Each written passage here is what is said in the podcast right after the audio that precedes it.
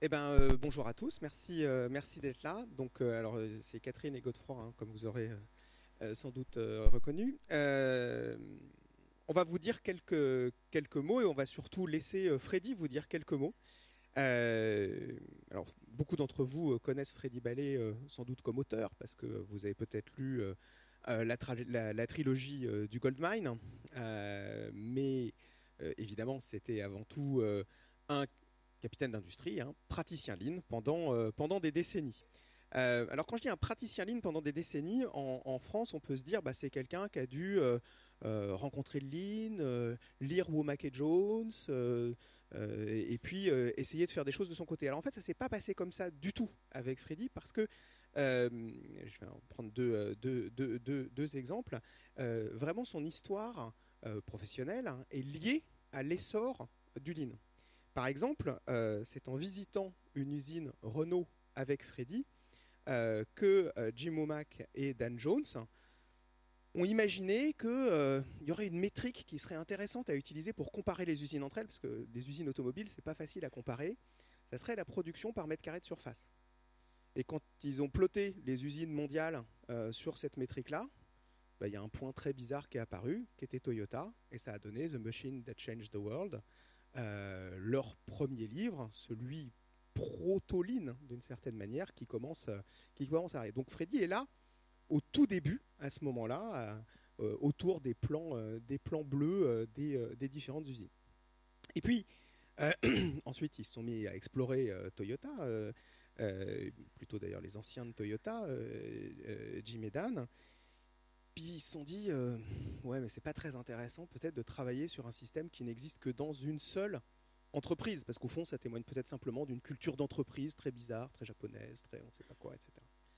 Puis ils ont recroisé Freddy, qui a travaillé chez Valeo, et en sortant de la visite d'usine chez Valeo avec Freddy, ils se sont dit, ah non, en fait, on peut faire du lean hors de Toyota, hors du système euh, actionnarial de Toyota.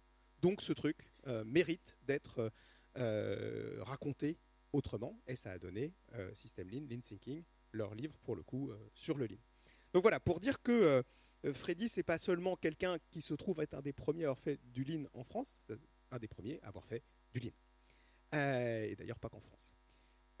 Voilà, alors du coup, pour, pour, pour parler, plutôt que de parler de lui, on va parler avec lui. Il était venu à Lean en France en 2016, il était venu plusieurs fois avant, mais il était venu en 2016, il avait fait une assez longue intervention sur euh, 40 ans de voyage Lean, donc on vous propose, euh, de l'écouter.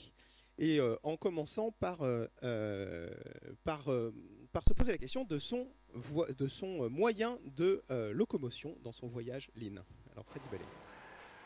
L'approche Lean conduit à se concentrer sur les problèmes de détail qui, une fois résolus, donnent un avantage certain par rapport aux concurrents. Mais si le détail permet une compréhension en profondeur sans vision d'ensemble, vous n'obtiendrez pas un avantage vraiment compétitif. J'appelle ce va-et-vient détail ensemble l'hélicoptère. Donc, après une longue marche, je vous suggère de s'envoler ensemble en hélicoptère.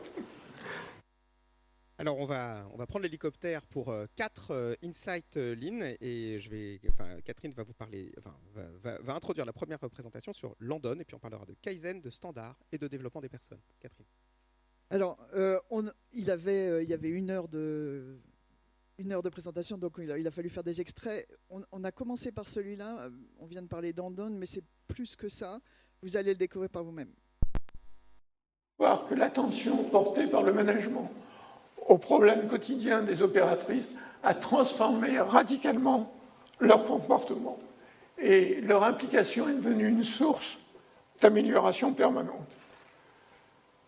Si le management aide euh, vraiment les, opères- les opérateurs à résoudre les problèmes qu'ils ont mis en évidence, hein, les opérateurs, eh bien, l'attitude devient complètement différente et devient très participative.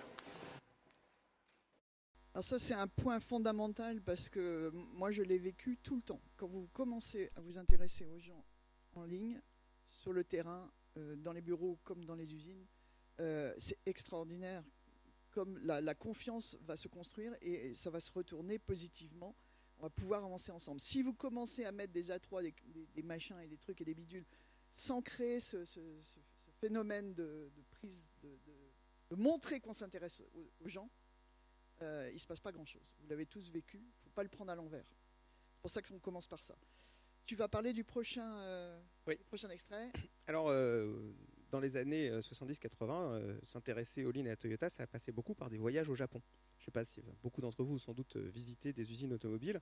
c'est facile de rien voir en fait. Enfin, on voit plein de trucs, mais c'est pas facile de voir. Alors, dans, ce, dans cet extrait, Freddy va nous dire comment voir et ce qu'il voyait, notamment autour du Kaizen. Deuxième chose qui nous a beaucoup frappé chez Hino, c'était l'application remarquable du Kaizen dans l'identification des problèmes, les résolutions de problèmes par team, etc., qui, qui leur permettaient de mettre en place des standards très très efficaces.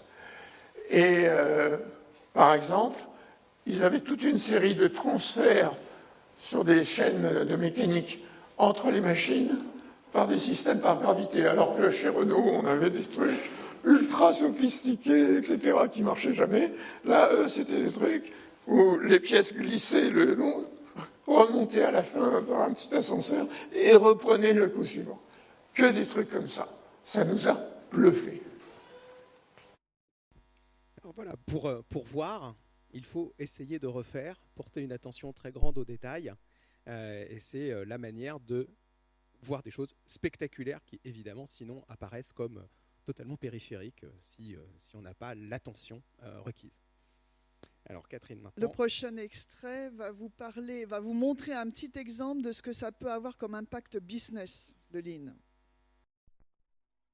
Ce qui était de très intéressant pour moi, c'est que les standards Lean dans les établissements de Valeo facilitaient les gains de productivité. Mais c'était une période où Valeo était en pleine croissance, tant interne qu'externe, et en croissance externe, l'application des mêmes standards dans les entreprises acquises facilite une forte croissance externe. Hein, donc ça sert non seulement chez Renault, on repérait une petite boîte qui marchait bien. Ah, on dit celle-là, on va se la payer. On se l'achetait, et au bout de deux ans, c'était un désastre, parce qu'on avait voulu appliquer tous les critères des systèmes Renault à une petite entreprise. Désastre. Là, grâce à ce qu'on avait fait en ligne, on appliquait tous les standards ligne et l'usine s'en trouvait très bien. Alors ça, je l'ai énormément vécu. J'ai croisé Freddy, moi, chez Forcia, un équipementier automobile qui s'appelle Forvia maintenant. Et euh, on nous demandait, en tant qu'équipementier automobile, on servait des, gros constructeurs comme euh, Renault, Peugeot, euh, Volkswagen. Et régulièrement, ces, boîtes-là nous demandaient de racheter des petites boîtes qui étaient au bord de la faillite, étouffées, qui s'en sortaient pas, mais qui étaient fondamentales dans le circuit de valeur du constructeur. Grâce au Lean, ça se faisait de façon extrêmement efficace. Donc il a absolument raison, c'est un impact business majeur. Et pour la croissance interne, et pour la croissance externe. et pour, euh, pour conclure cette, euh, cette série, une dernière, euh, une dernière vidéo, alors c'est peut-être moi celle qui, que j'ai, dont je suis sûr que j'ai le plus de mal à la respecter. Les autres, j'ai peu l'occasion de les respecter, mais celle-là, je sais que moi, j'ai vraiment, vraiment du mal avec ça. Et je pense que c'est très utile d'avoir quelqu'un bah, qui a été CEO de boîte, jusque tout en haut, nous rappeler que il ne faut répondre à aucune question. Un exemple très simple, mille fois répété, c'est lorsque un patron d'usine visite un atelier, parce qu'il y a des patrons d'usine qui visitent des ateliers, euh, visite un atelier et on voit un, dysfonctionnement sur la ligne. Donc le réflexe, c'est d'appeler l'opérateur, de lui montrer les dysfonctionnements et de lui expliquer comment il faut faire. Non. Il faut faire découvrir à l'opérateur et à l'équipe le problème par une série de questions puis leur demander d'imaginer plusieurs solutions et de les comparer. C'est ce que j'appelle le questionnement. Et ça, c'est une démarche que beaucoup de patrons, mais aussi beaucoup de euh, responsables ont du mal à intégrer.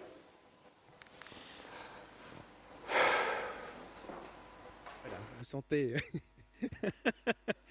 qu'il il nous dit euh, ce qu'il convient, de faire. C'est aussi vieux euh, que la civilisation occidentale, pour le coup. Hein. Il vous décrit la maïotique socratique, mais c'est pas pour autant que c'est euh, facile. Voilà, alors Freddy est, décédé, est décédé cet, automne. Alors, il n'a pas pris son hélicoptère parce que Freddy était pilote de planeur et pas d'hélicoptère. mais il nous laisse ses livres, il nous laisse ses vidéos. Donc, euh, alors ces livres qui sont d'ailleurs disponibles euh, dans toutes les bonnes boucheries et sur le site de l'Institut Ligne France, euh, mais, mais qui valent le coup d'être d'être évidemment relus. Sa, présentation mérite évidemment d'être la, présentation est sur YouTube, dans son le ensemble. YouTube de l'Institut Ligne. Elle est sur elle est sur YouTube de l'Institut Ligne France. et puis, puisqu'on parle de livres, lui, il en avait un, sans doute plusieurs, mais un fétiche que vous connaissez peut-être, Jonathan Livingstone, le goéland de Richard Bach. Alors, je vous propose de revoir et d'applaudir euh, Freddy Ballet et puis euh, de lire avec lui une citation qui n'est pas de lui mais qui je crois lui aurait bien plu. Merci, merci Freddy.